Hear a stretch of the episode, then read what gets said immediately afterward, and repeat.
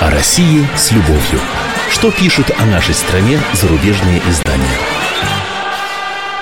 Здравствуйте. В студии замредактора отдела международной политики «Комсомольской правды» Андрей Баранов. И, как обычно, я знакомлю вас с обзором наиболее интересных публикаций в иностранных СМИ о нашей стране. Ну вот зарубежные коллеги-журналисты все продолжают удивляться, никак не могут взять в толк. Ну как же так получается?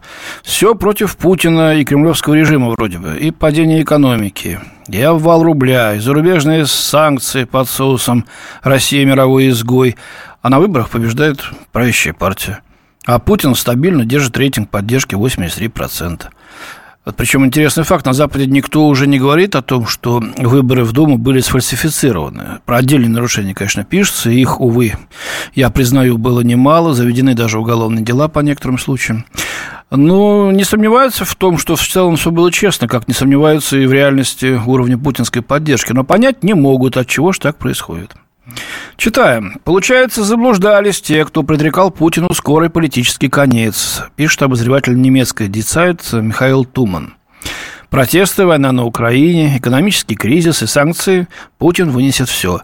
Под угрозой или на излете своей политической карьеры оказались скорее его западные конкуренты, констатирует автор. Ну и вот говорит, что апологеты сильной руки во главе государства при таких результатах поют оды стабильности. Эм, в такой системе царит ясность и политическая предсказуемость. А вот при демократии случаются неприятные неожиданности, нестабильность доходит до недееспособности власти. Ну, тут колумнист обращается за ответом к истории, мол, в 30-е годы прошлого столетия на политической карте Европы доминировали авторитарные правители. Франция, одна из немногих демократических стран, выглядела на их фоне хаотичной и слабой. Так оно и было, и проводила, кстати, подлинную политику, за что и поплатилась. Сегодня, продолжает Туман, демократическому Западу грозит новая фраза внутренней слабости. В США на пороге Белого дома неистовствует Дональд Трамп. Во многих европейских государствах набирают силу правые и левые популисты, осложняя работу правящим центристским партиям.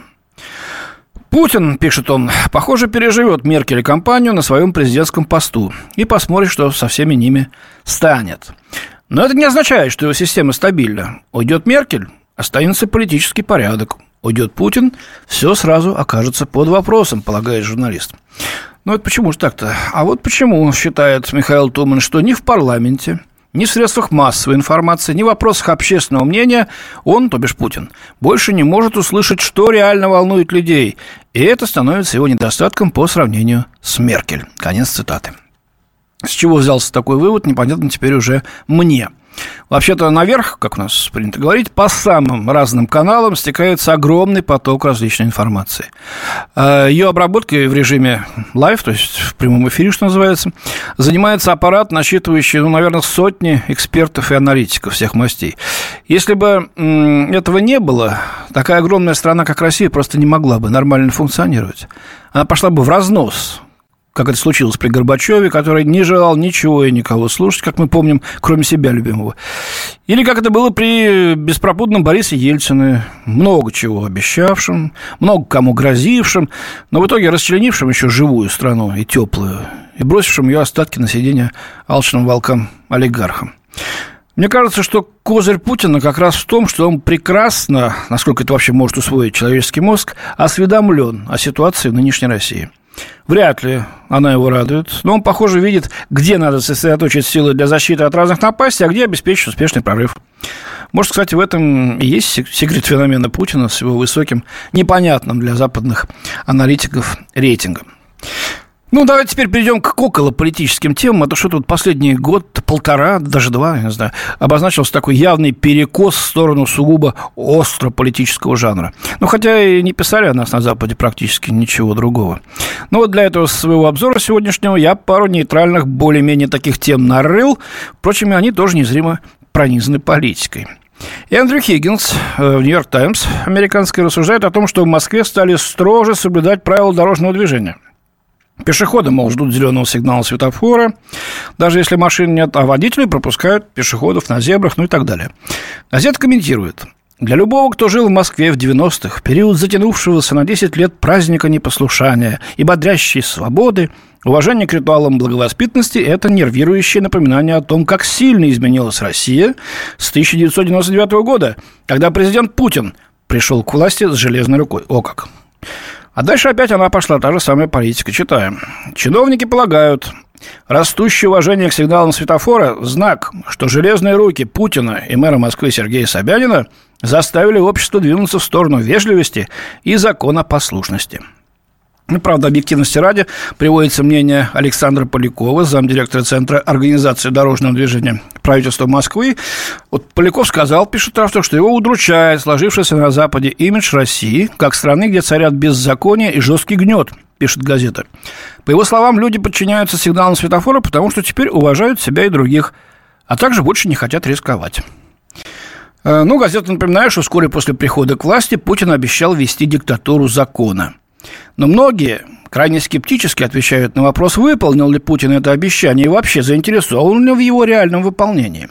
Социолог Леон Косальс, я не знаю, наш ли отечественный или зарубежный какой, э, его мнение приводится в статье, сказал, что москвичи знают, что не могут добиться справедливости, что игра нечестная.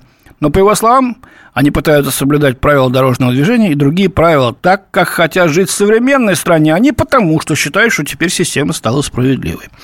Как вам? По-моему, Белиберда. Ну, это еще цветочки, дальше послушайте.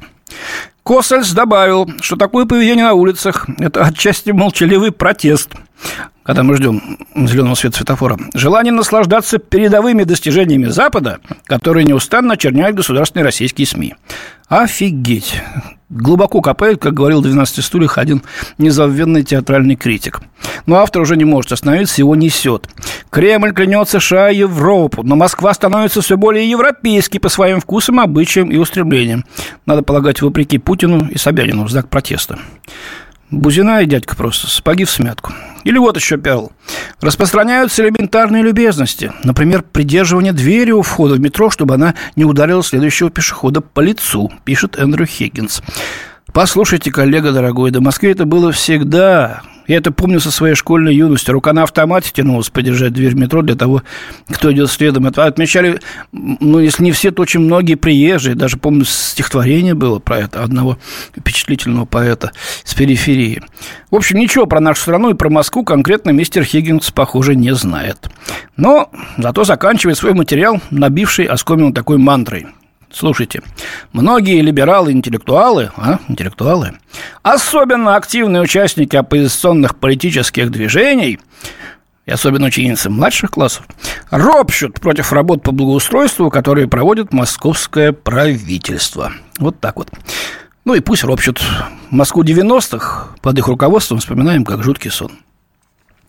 А вот э, московский корреспондент британский «Таймс» Том Парфит объясняет читателям, почему русские зимы э, могут быть удушающе жаркими – если в российском доме и есть что-то святое, то это тепло, утверждает Парфет.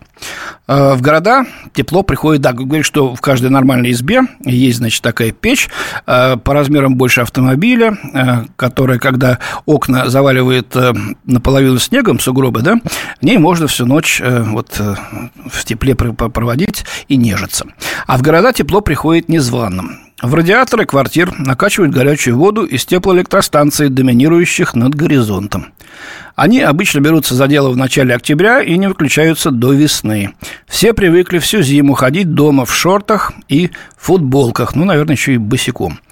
Вот. Парфит рассказывает читателям «Таймс», что в этом году после удивительно жаркого лета в Москве э, резко похолодало еще в сентябре – Солнце пропало, с неба заморосило, но радиаторы оставались холодными. Вообще-то э, отопительный сезон начинается, если в течение нескольких дней, пяти, э, по-моему, э, температура, не, дневная температура средняя не превышает 8 градусов. Ну вот многие москвичи так и решили.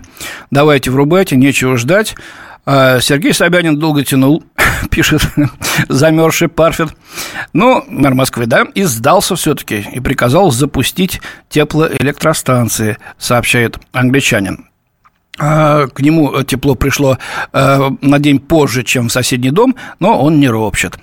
Осень уже в разгаре, пишет Парфер. Э, Парфет э, деревья в нескучном саду, в парке напротив, тронуты золотом. Зима приближается, скоро она нагрянет, и мы, наконец, можем вернуться в шорты и в майке. Ну и слава богу.